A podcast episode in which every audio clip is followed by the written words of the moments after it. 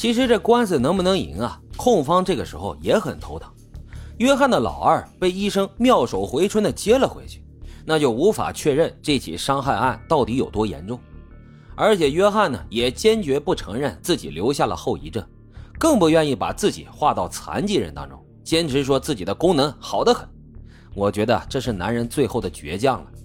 那这官司该怎么打呢？控方决定讲讲价。让露娜以非预谋伤害罪认罪，这样她的刑期就只有四个月。可是露娜却把这个认罪协议给否掉了，原因是啊，如果她认罪，就会留下犯罪记录，一出狱呢就会被直接遣送回厄瓜多尔，美国梦也因此会破灭。事已至此，那就只能背水一战了。于是这对冤偶啊再次走上了法庭，只是被告和原告彻底的掉了一个个儿。庭审的过程当中，被告人露娜走上了证人席，自证描述了自己在婚姻当中受到的各种虐待，跟控方口中的那个拿刀阉夫的狠女人完全对不上号。相比之下呢，受害人约翰的表现那就差太多了，在法庭中反复更改自己的证词，自相矛盾。约翰很快就一败涂地，而最后起到关键作用的是。控方的精神科专家临阵倒戈，他突然改变自己之前的结论，要重新为露娜做一次精神鉴定。在鉴定中，他同意了辩方的观点，也就是说，露娜阉夫的举动是在发病时无法控制的一种行为。这个重要专家证人的反水，造成了整个形势的急转直下。无奈之下，控方只能祭出了自己最后一张底牌，晒图秀物证。其实这个被割下的器官晒图呢，除了博人眼球之外，根本就于事无补。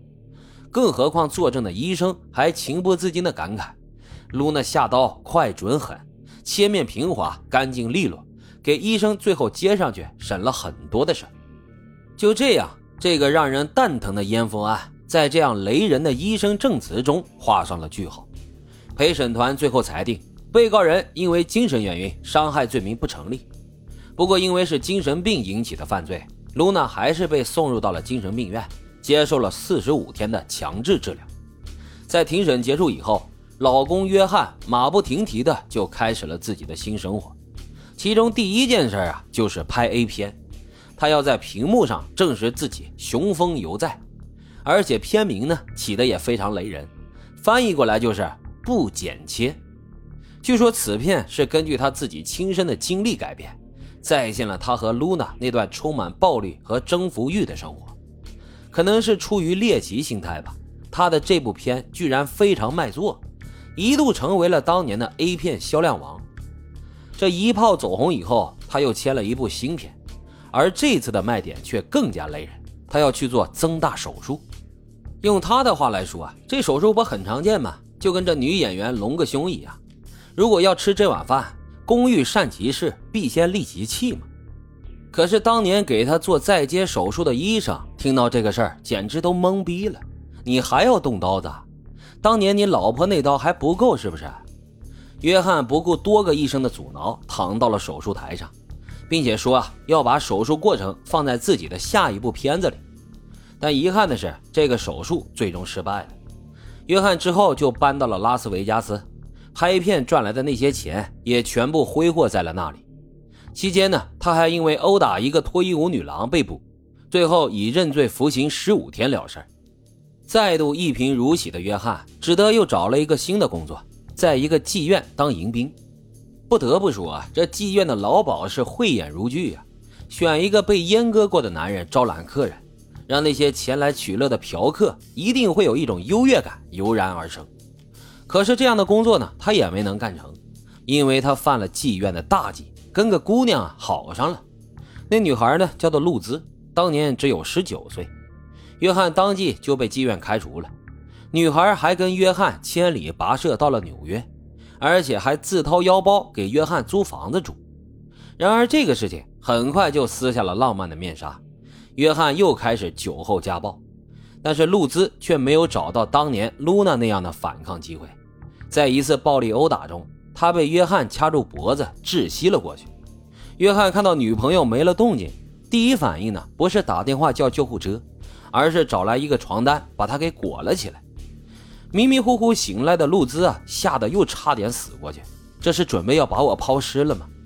于是他将计就计，干脆就挺直了身体装死。最后趁着约翰开门的时候不注意，拼命的往外一路狂奔，拦住一个路人报了警。约翰不得不被暴力伤害女友认罪，但因为没有造成什么严重的后果，仅仅被判入狱十七天。出狱消停了一阵子之后，又回到了内华达。这次呢，他加入一个教会，洗心革面，摇身一变就成了一个专门安排新人结婚的神职人员，还顺道给自个儿也结了个婚。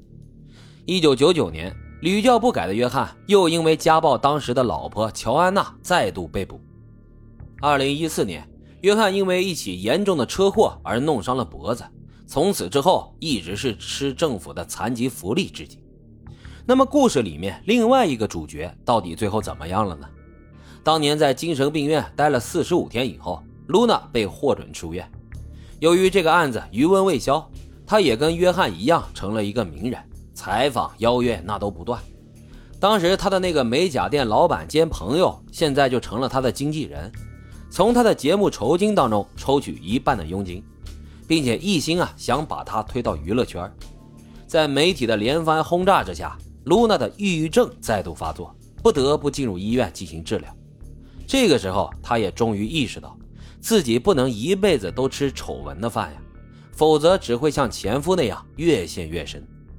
于是，他果断出山，摆脱了经纪人的控制，谢绝了所有的访谈和邀约，回到社区大学继续自己的学业。一路磕磕绊绊，把日子就给过了下去，并且在读完课程以后。凭之前自己的工作经验，开了一间美容院。有了盈利之后，他建立了一个叫做“红马车”的公益组织，给那些家暴受害者提供无偿的帮助。露娜还积极推动了美国家暴绿卡的通过，让那些没有绿卡的受害人可以通过这种方式，在离开对方同时，仍然有合法的身份保障。而他自己呢，也终于得到了他一直想要的东西——美国绿卡。不过，他为此付出的代价到底值不值得，只有他自个儿知道了。露娜后来又找了一个男朋友，叫戴夫，大家都在为这个男人的老二捏了把汗呢。可是二十多年都过去了，俩人生活呢一直很好，还有一个十三岁的女儿，过得跟普通人家没什么两样。据说当年呀，露娜的母亲看到她这个男朋友，第一句话就是：“你要好好保护我的女儿啊。”露娜呢，却赶在男朋友说话前回答道：“我不需要保护，我现在已经可以自己保护自己了。”好了，这就是这起狗血的阉夫案的结局。今天的案子呢，就为大家分享到这里，感谢收听老白茶馆，欢迎大家在评论区积极的留言、订阅、点赞与打赏，咱们下期再会。